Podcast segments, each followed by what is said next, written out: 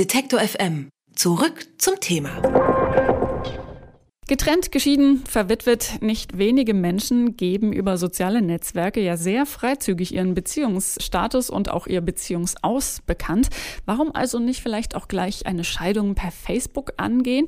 Eine Frau aus den USA hat offenbar genau das getan. Ihr Bräutigam war direkt nach der Hochzeit verschwunden und seitdem unauffindbar.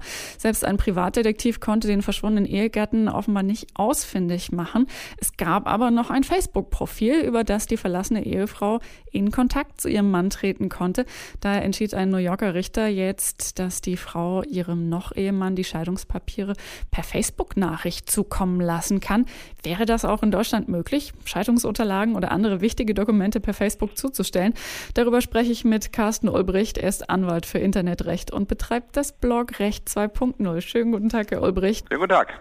Angenommen, einer der Ehepartner ist unauffindbar, wie in diesem Fall in den USA gerade. Wäre das auch in Deutschland möglich, Scheidungsunterlagen per Facebook-Nachricht jemandem zuzustellen? Na, man kann sich fast schon denken, in Deutschland ist das natürlich ein bisschen schwieriger. Äh, Frage ist auch, ob denn in den USA das alles so wirksam war. Aber natürlich, äh, wenn es schwierig ist, den Ehepartner zu erreichen, dann äh, lässt man natürlich keine Chance aus, um das irgendwie dann doch vielleicht wahrzumachen. Aber um mal auf die rechtlichen Grundlagen in Deutschland zu kommen, das ist tatsächlich etwas schwieriger. Ähm, es gibt bei uns eine Vorschrift, dass man sich in Ehesachen durch einen Rechtsanwalt vertreten lassen muss.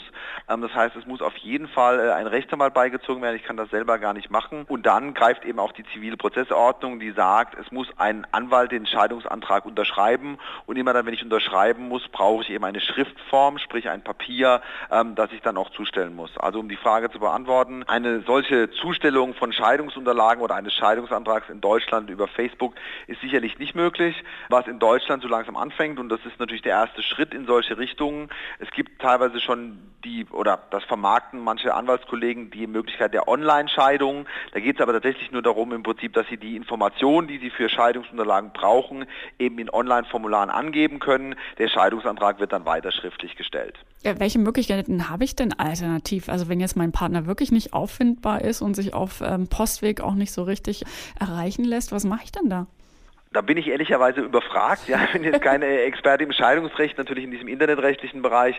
Ähm, das ist so meine Expertise, aber im Scheidungsrecht wird es tatsächlich schwierig. In manchen anderen äh, Bereichen, wenn Sie was zustellen wollen, dann gibt es im Prinzip die Möglichkeit der öffentlichen Zustellung, also teilweise dann äh, irgendwo hinterlegen und dann teilweise in Zeitungen kundtun. Das wird bei einer Scheidung, würde ich vermuten, nicht gehen, weil das dann doch noch eine höchstpersönliche Geschichte ist. Da muss man schon auch sicherstellen, dass der Ehepartner im Prinzip auch wirklich das zur Kenntnis erlangt und da, wie wie gesagt, sieht in Deutschland ganz klar das Gesetz die Schriftform vor, also man wird ihn weiter mit einem Papier das übergeben müssen. Wie ist es denn bei anderen Dokumenten, die jetzt digital über das Internet zum Beispiel verschickt werden? Sind die rechtsgültig?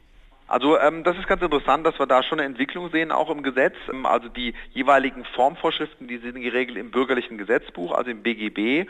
Und da gibt es für manche Rechtsgeschäfte eben das Erfordernis der Schriftform. Die Schriftform ist geregelt in Paragraph 126 BGB.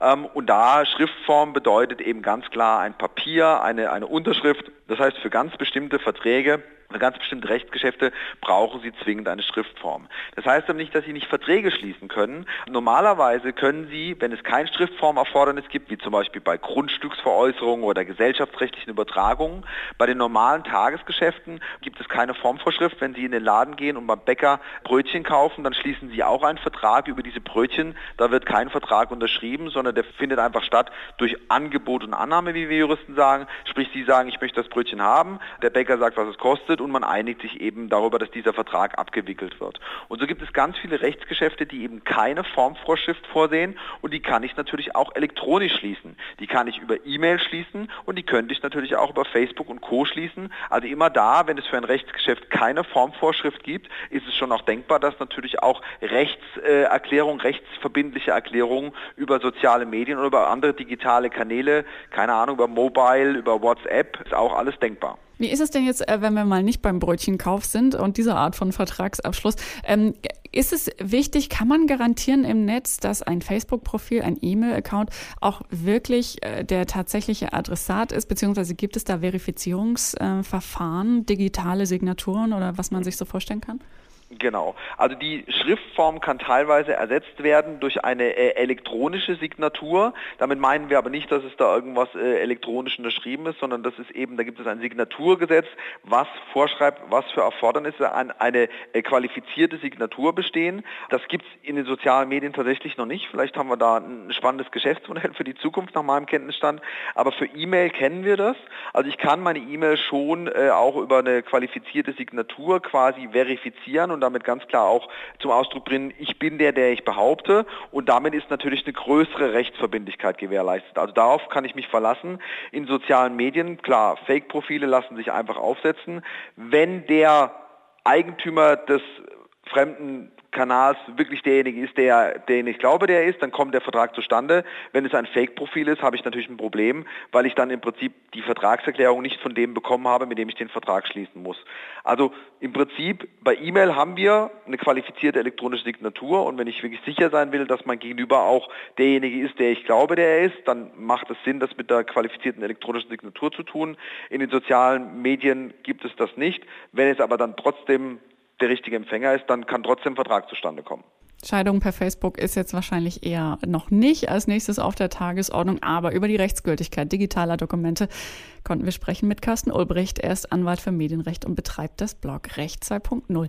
Vielen herzlichen Dank, Herr Ulbricht. Vielen Dank. Alle Beiträge, Reportagen und Interviews können Sie jederzeit nachhören im Netz auf detektor.fm.